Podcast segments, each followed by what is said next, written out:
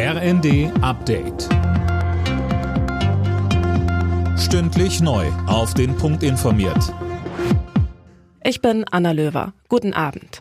Der Streit der Ampel um den Haushalt 2024 ist vom Tisch. Nach tagelangen Gesprächen haben sich die Spitzen der Bundesregierung geeinigt. So soll im kommenden Jahr die Schuldenbremse wieder eingehalten werden.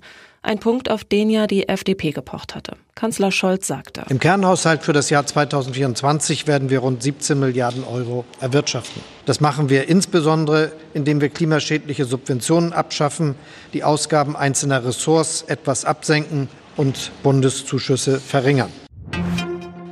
Die Umweltorganisation BUND sieht in den Ergebnissen der Weltklimakonferenz eine verpasste Chance für Klimagerechtigkeit. Im Abschlusstext werden die Länder zwar dazu aufgerufen, fossilen Energien den Rücken zu kehren, von einem verbindlichen Ausstieg ist aber nicht die Rede.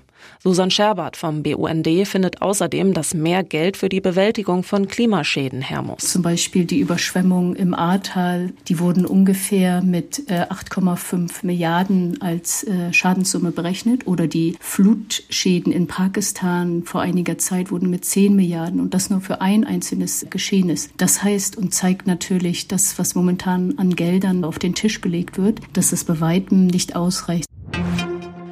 Im Tarifkonflikt bei der Deutschen Bahn könnte es Anfang nächsten Jahres neue Streiks geben. Das hat der Chef der Lokführergewerkschaft Weselski der Augsburger Allgemeinen gesagt. Dabei stellte er ab dem 8. Januar weitere und härtere Arbeitskämpfe in Aussicht. In diesem Jahr soll aber nicht mehr gestreikt werden.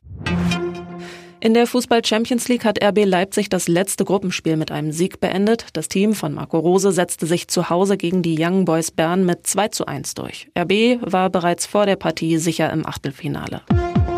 Alle Nachrichten auf rnd.de